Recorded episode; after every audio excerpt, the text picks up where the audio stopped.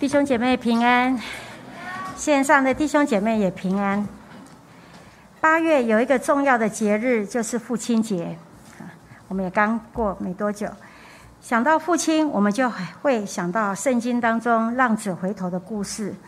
在浪子的比喻的里面有三个角色，就是小儿子、大儿子、父亲。我们习惯都把重点放在小儿子的身上，今天我们要聚焦在父亲的身上。请我们一起同声来读《路加福音》十五章十一节到三十二节，十一到三十二，荧幕上面也有经文。好，我们一起同声开口来读，来，请。耶稣又说：“一个人有两个儿子。”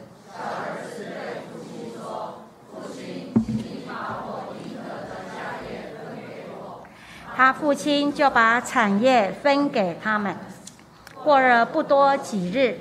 小儿子就把他一切所有的都收拾起来，往远方去了，在那里任意放荡，浪费资财，既耗尽了一切所有的，又遇着那地方大遭饥荒，就穷苦起来。于是去投靠那地方的一个人，那人打发他到田里去放猪。他恨不得拿猪所吃的豆荚充饥，也没有人给他。他醒悟过来，就说：“我父亲有多少的故宫，口粮有余，我倒在这里饿死吗？我要起来到我父亲那里去，向他说：父亲，我得罪了天，又得罪了你。”从今以后，我不配称为你的儿子，把我当做一个故宫吧。于是起来往他父亲那里去，相离还远。他父亲看见，就动了慈心，跑去抱着他的景象，连连与他亲嘴。儿子说：“父亲，我得罪了天，又得罪了你。”从今以后，我不配称为你的儿子。父亲却吩咐仆人说：“把那上好的袍子快拿出来给他穿，把戒指戴在他指头上，把鞋穿在他脚上，把那肥牛犊牵来宰了。我们可以吃喝快乐。”因为我这个儿子是死而复活、失而又得的，他们就快乐起来。那时，大儿子正在田里，他回来离家不远，听见作乐跳舞的声音，便叫过一个仆人来问是什么事。仆人说：“你兄弟来了，你父亲因为得。”不病的回来，把肥牛犊宰了。大儿子却生气，不肯进去。他父亲就出来劝他。他对父亲说：“我服侍你这么多年，从来没有违背过你的命。你并没有给我一只山羊羔，叫我和朋友一同快乐。但你这个儿子。”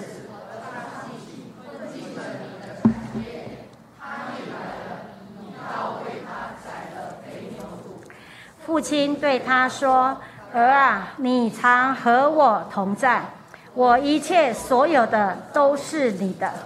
只是你这个儿兄弟是死而复活，失而又得，所以我们理当欢喜快乐。”这段经文我们大家都非常的熟悉。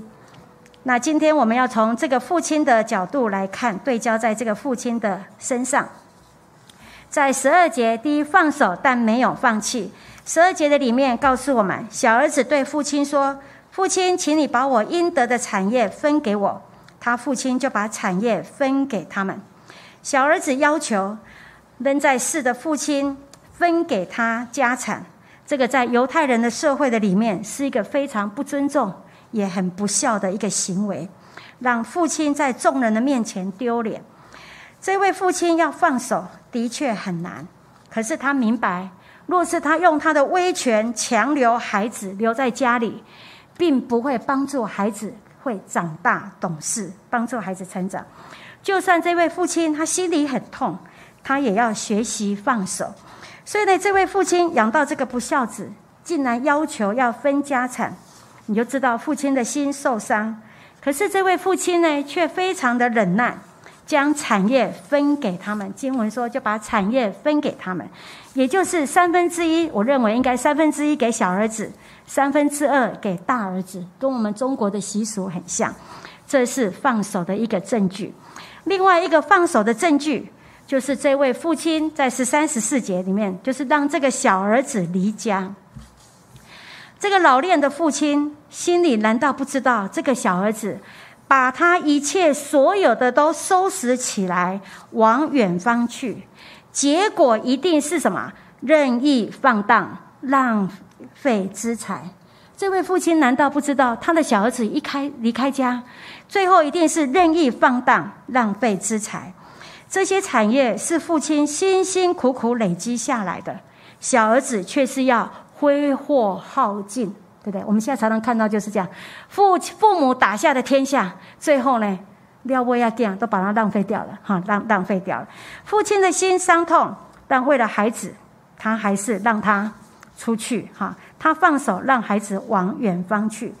比喻中的这位父亲虽然放手，可是他对这个离开家的小儿子。却没有放弃，他放手，可是他却没有放弃，因为在二十节里面，让我们看到二十节告诉我们，相离还远，他的父亲看见，就动了慈心，跑去抱着这个小儿子的景象，连连与他亲嘴，好，连连与他亲嘴。小儿子离开家的时候，身上有的是钱，可是他耗尽所有之后，为人养猪。连猪吃的豆荚都没得吃，濒临到饿死。因此，当小儿子在回家的时候，其实他的身体的外形、容貌，跟他离开家的时候完全都不一样了。即使面对面，也不见得会认得出来。哈，即使面对面，也不见得认得出来。这位父亲眼睛也许已经老花了，可是呢，圣经里面告诉我们，相离还远。他就立刻认出来，这位穿得破破烂烂、面容憔悴的人，就是他的小儿子。可见，小儿子离开家之后，这个父亲一定是每一天牵肠挂肚，每天在小儿子回家的必经路上，在那里等候，在那里等待。慈心的意思就是怜悯。父亲看见小儿子穿得破破烂烂、面容憔悴，一眼就看出。因为这个孩子花尽，把他所有的钱都花光了，但这位父亲他不是动了怒气，而是心发怜悯的心肠。因为这个父亲其实也是我们每一个父母的心，就是这样。回头的孩子比财产重要，对不对？你看连续剧看很多，没关系，钱没有了，赚了再有就会有了。哈，回头的孩子比财产重要。老父亲跑不动，可是这位父亲呢，竟然跑向浪子。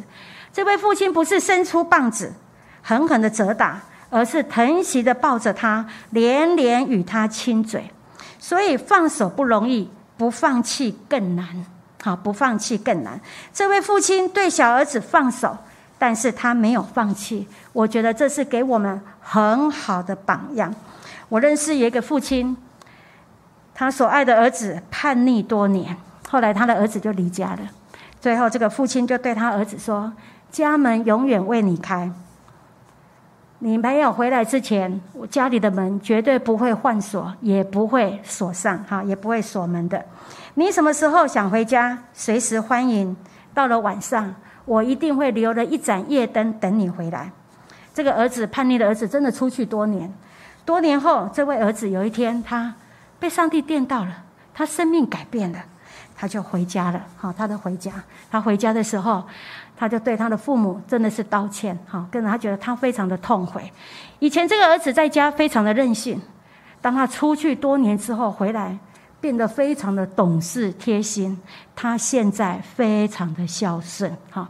所以呢，我就看到这位父亲跟他的太太，哈，这位爸爸妈妈真的对他的孩子就是永远不放弃，永远不放弃。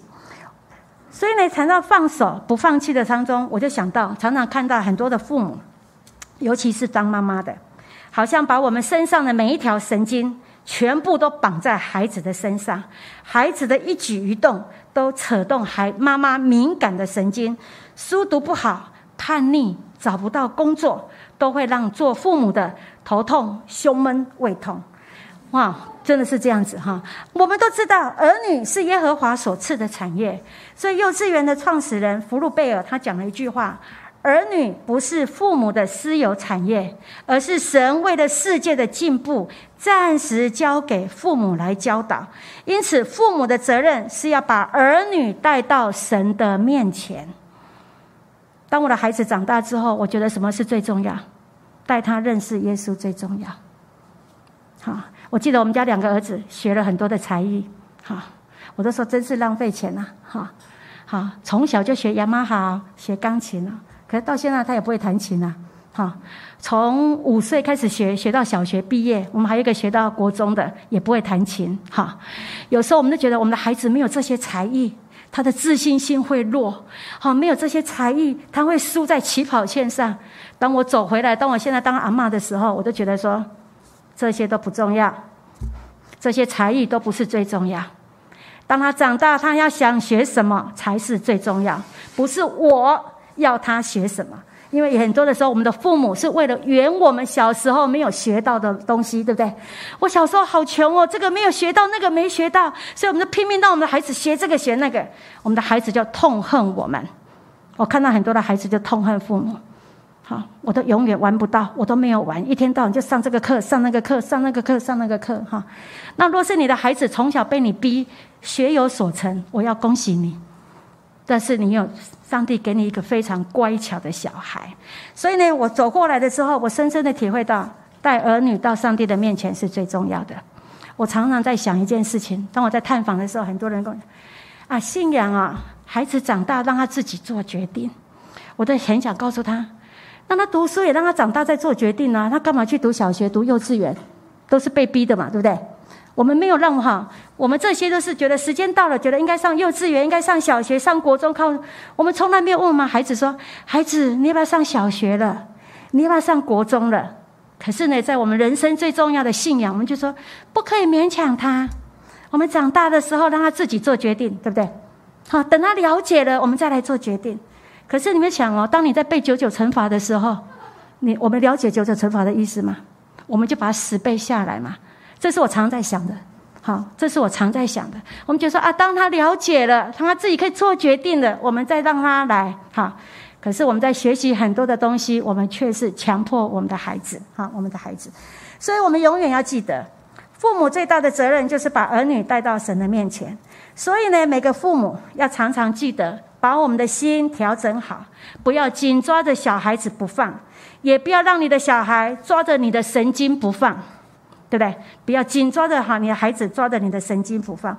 我们要适时的放孩子的手，把我们的孩子交在上帝的手中，因为当我们把孩子交在上帝的手中，是最平安的，也是最稳妥的。另外，看到这位父亲在二十二节到二十三节，让我们看到。这位父亲为受伤的小儿子来疗伤，浪子虽然大大的伤了父亲的心，受伤的父亲呢，却是要为浪子来疗伤。我觉得这是我们每一个为人父母的写照，对不对？好，有时候我们父我们的儿女伤了我们的心，我们还跟他道歉。当他受伤的时候，心灵不舒服的时候，我们还要帮他疗伤，对不对？我们就需要把我们那个受伤的心呢，把它吞下去。好，把它吞下去。哈，二十节提到，这位父亲远远的看到浪子一步一步的走向家里，虽然相离甚远，却动了慈心，表示比喻中的这个父亲在心灵的里面看到一幕又一幕的困苦流离的画面，而画面中的主角就是自己每天牵动、牵肠挂肚的小儿子。我觉得上帝给我们每一个做父母的，虽然有时候我们的儿女在天涯海角，可是有时候我们的心灵的眼睛会看到他现在在受苦的境况，对不对？好，我记得多年前的时候，我在公公园路看到跟牧师走路，看到一个孩子，后来完了之后，我就跟牧师说，这个孩子将来会成为结友。牧师吓一跳，你怎么知道？你怎么会这样子认为？我说他的那个散发出来的那个神情，好，就是会成为一个结友。多年后，他真的成为一个结友，我心里非常的难过，我心里非常的难过，好，心里非常的难过。很多的这个这位父亲，他看不到，可是他心灵的眼睛却是看到他的小儿子被一群酒肉朋友拖着走，被酒精麻麻醉，被他的损友来利用。这是他看到他小儿子在外面流浪的时候困苦流离的画面。这位父亲他又看到小儿子散尽家财之后，没有朋友，被人唾弃，再看到他到处流浪。露宿街头，饥寒受冻。当这位父亲每天在小儿子回家的必经的路上等候的时候，其实他在等候的过程当中，就会一不知不觉就会一幕又一幕的闪过困苦流离的画面。这是我们每个父母常会看到的，对不对？我们的心灵的眼睛，有时候我们会挂念我们的孩子，真的就是看见他在困苦流离的画面。父亲的心被牵动，使他生发怜悯的心，所以这位父亲呢，就快跑的迎向困苦流离的浪子。父亲动了慈心，父亲用四件事情来为这个浪子来疗伤。哪四件事情呢？第一个，上好的袍子。上好的袍子，不只是遮住这个浪子那一身的破衣，更是一个高贵的标记。让浪子在父亲的故宫门面前重新建立他的尊严，好，重新有尊严，好，重新有尊严。第二个戒指就是权柄的标记，父亲把戒指戴在他的指头上，他立刻与不能戴戒指的其他的故宫就分别出来。好，故宫是不戴戒指的。哈，父亲借这个在家里的众故宫面前。恢复了这个儿子的做儿子的权柄，哈，做儿子的权柄。第三，把鞋子穿在他的脚上。浪子后来沦落到连猪所吃的豆荚都吃不到，即使他穿着鞋子回来，鞋底大概已经是怎样破洞了。所以呢，把鞋子穿在他的脚上，遮住了他的尴尬。一般的故宫都是打赤脚的，不穿鞋，把鞋穿在他的脚上。代表父亲不是当把他当成故宫，那当小儿子回来的时候，就说我不配当你的儿子，你就把我当成故宫吧，哈。而所以呢，代表父亲把鞋穿在他的身上，哈，而是把他当做儿子，不是故宫。第四，把肥牛肚牵来宰了，这个父亲不是私底下恢复儿子的地位跟权柄。而是借着宰肥牛肚，大家一起吃喝快乐，是公开的恢复儿子的地位，是公开的，是恢复儿子的地位，使浪子今后在这个家中，他是一个真正的儿子，而不是故宫，而不是故宫，任何人都不可以异样的眼光来看待他。所以呢，这位父亲就用这四样的东西：上好的袍子、戒指。给他鞋子穿上，宰了肥牛犊来为这个受伤的孩子来疗伤。浪子伤害父亲，父亲却为浪子疗伤。所以呢，这个就告诉我们，爱就是连伤害你的人也要爱。好，儿子伤害你，你也是要爱他。神的爱就是这样。世人刺伤了神的心，神却派独生爱子为世人受死。神爱我们也是这样子，哈！神爱我们也是这样子。后来这个大儿子生气了，哈！父亲安慰这个大儿子。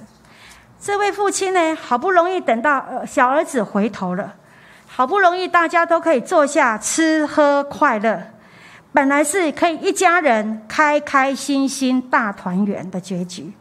可是谁知道大儿子生气了，满口的怨言。哈，他满口的怨言是什么？他说：“我服侍你这么多年，从来没有违背过你的命。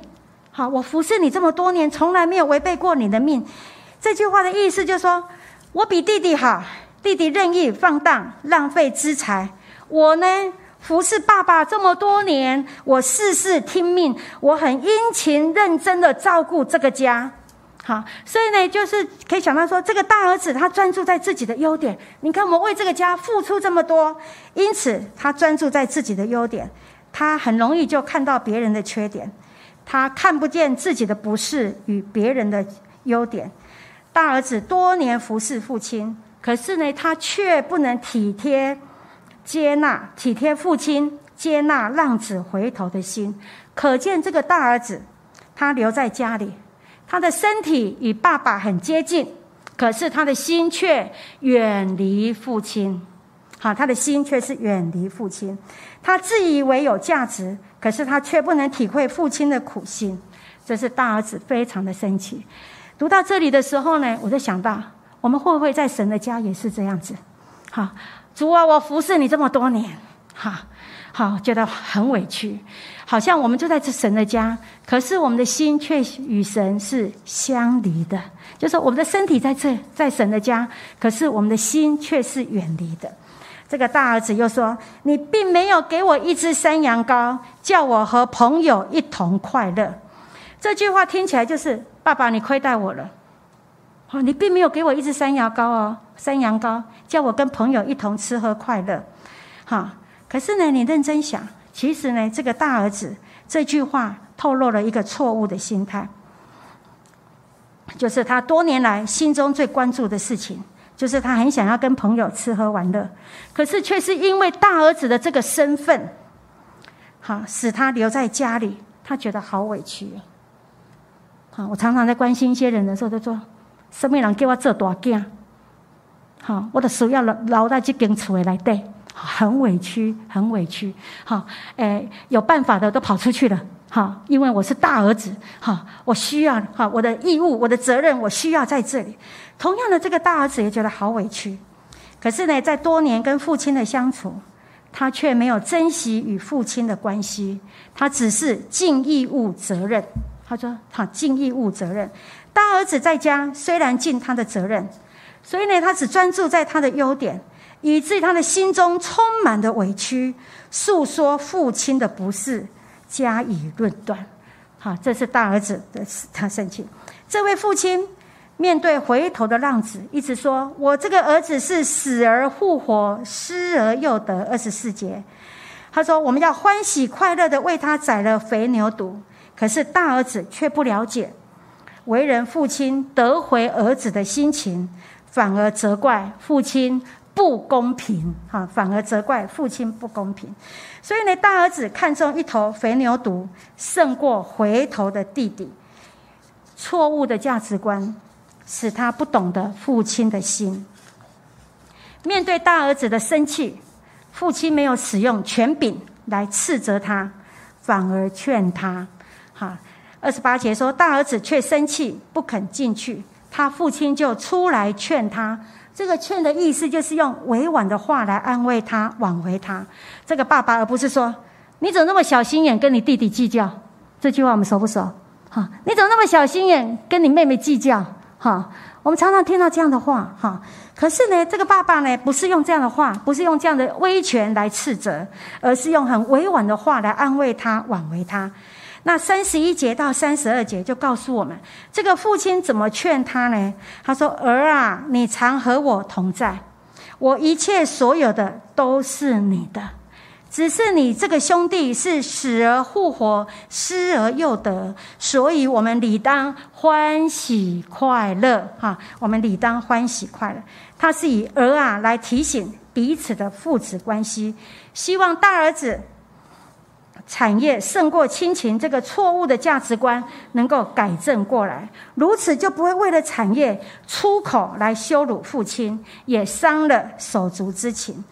好，他有他有说了什么话呢？因为父亲听到大儿子的控诉，第三十节说：“你这个儿子和娼妓吞进了你的产业，你这个儿子和娼妓吞进了你的产业。”所以这句话对父亲是一个很伤哦。哈，一个哈，就是哈很伤哈，来羞辱父亲。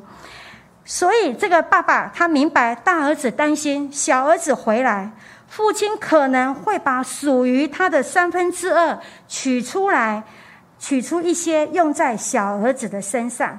原来犹太人他们的是有一个观念：父亲当他在世的时候，虽然他把产业已经分给儿子之后，只要他还在，这个做父亲的可以根据他自己的实际的需要分配财产。哈，分配财产，将所以呢，当小儿子回到家的时候，这个爸爸非常的这这位父亲非常的高兴，就吩咐仆人给儿子什么上好的袍子、戒指、鞋、宰肥牛犊，就说明父亲有完全的权利，按照自己的意愿来支配跟使用财产，好，来支配跟使用财产。所以呢，这位父亲他听出了大儿子对产业的挂虑。就以说，我一切所有的都是你的，来安慰他。好，我一切所有的都是你的，来安慰他，保证给他的三分之二产权都是大儿子的。好，都是大儿子的。另外，这位父亲也用说，你这个兄弟来提醒大儿子说，小儿子虽然是我的儿子，他也是你的兄弟。父亲期望大儿子能够换个角度来看小儿子。而不再是和娼妓吞进你的产业那个浪子，就是换个角度来看这个小儿子，而是死而复活、失而又得的回头者。好，这个父亲说：“你这个兄弟是失死而复活、失而又得的。哈，因着他的回头，能顾念手足之情，就进去吧，进去吧，进屋子去吧。”另外，父亲又告诉他说。我们理当欢喜快乐，来说出为父的心。当我在看这一段的时候，我觉得这两个儿子都不孝。这个父亲呢，有两个不孝的儿子，一个是很傻野荒荡，另外一个是很苛刻冷漠不有爱，对不对？很苛刻冷漠不有爱。这位父亲呢，面临一个破碎的家庭，产业肥牛犊这些对他来讲都不重要了。好，产业肥牛犊对他来讲都不重要，最重要的是这个家庭要充满欢喜快乐。在这一段的经文的里面，二十三节、二十四节、三十二节都讲到欢喜快乐。我觉得这也是我们每个做父母的心声，就是我们家财万贯，家里不快乐，我觉得也是很很痛苦。哈，也真的是很很痛苦，真的是非常的痛苦。为了能够有一个欢喜快乐的家。这个父亲放下为父的尊严，不在乎旁人的观感，他以爱拥抱回头的浪子，他也劝慰恼怒的大儿子。所以呢，他是流露出为父的忍耐、智慧和不止息的爱。好，这个父亲，他照两个儿子的本相接纳他们。虽然小儿子离开家。可是这个小儿子却是好像从来没有离开过他一样。这位父亲如此的苦心、尽心的经营这个家，只盼望这个家永远是个欢喜快乐的家。我觉得这也是我们每个为人父母的心声，对不对？没有一个人喜欢在家是这样子吵吵闹闹，好气氛紧张，好很不舒服的。而是我们就是期待每一个父母都是期待。我们尽心在经营的家，就是一个欢喜快乐的家。我们有一个在天上的阿巴父，他也是期待、等待世上所有的浪子都可以回到他的身边，都可以回到他的身边。因为当他的浪子离小儿子离开的时候，这位父亲从来就没有放弃。在小儿子回回家的路路上，一直等待、等待、等待他有一天的出现。同样的，若是我们的家有浪子，好，我们也不要放弃，我们就是持续的为他祷告，好不好？持续的为他祷告，相信时候到了，好，神就要带领他回到他的面前来，回到他的面前来，好不好？这个时刻，我们请小诗班要来献诗。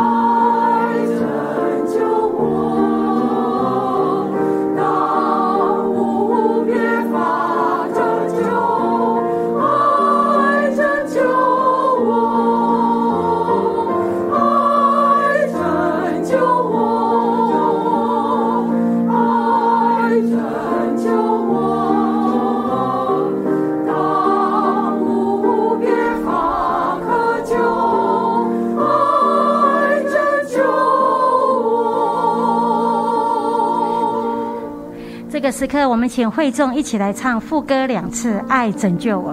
只有神的爱，才有办法拯救我们。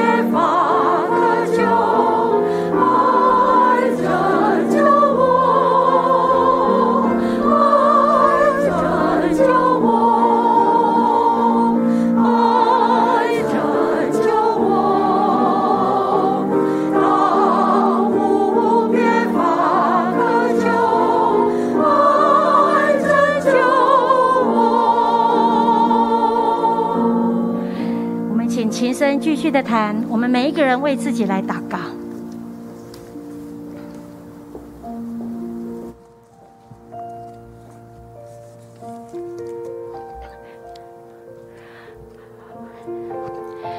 求神帮助我们永不放弃，对我们所挂念的人。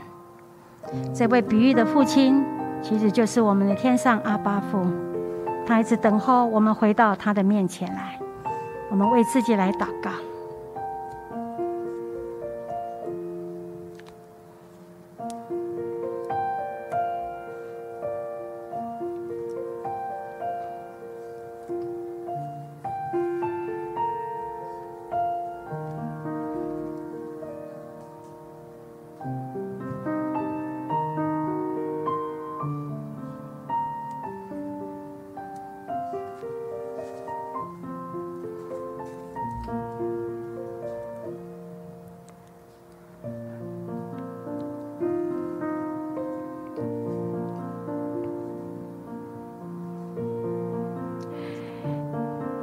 耶稣，若是我们是浪子，求你让我们及时的醒悟回来过来，让我们愿意及时的回到你的面前。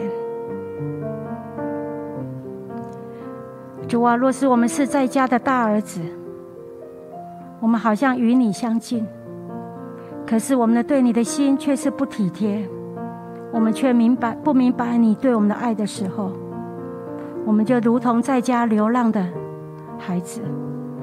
主啊，也让我们愿意及时的放下我们的心房，我们许许多多错误的价值观。主啊，让我们回来，回到你的面前来。主啊，帮助我们打开我们的心门，真实的接受你，成为我们生命的主。耶稣，谢谢你，你对我们的爱永远不离不弃，你总是等待我们，你从来没有强逼我们来到你的面前。主，谢谢你，亲爱的圣灵，求你帮助我们每一位弟兄姐妹心里所挂念的人。主啊，也许他们是浪子，也许他们像大儿子一样。主啊，当我们在你面前不灰心的祷告，相信时候到的时候，主啊，你要带领他们一个一个回到你的面前来。耶稣，谢谢你，谢谢你。主啊，我更要向你祷告。主啊，愿我们每个人的家是充满欢喜快乐的家，是耶稣在我们的家中来掌权的家。主，求你来恩待，也让我们的孩子在我们的家看见父母长辈美好的生命的身教。主啊，他们从小就可以来认识你，经历你的恩典跟信实。主，谢谢你，谢谢你，祝福每一个人，听我们的祷告，奉耶稣的名求，阿门。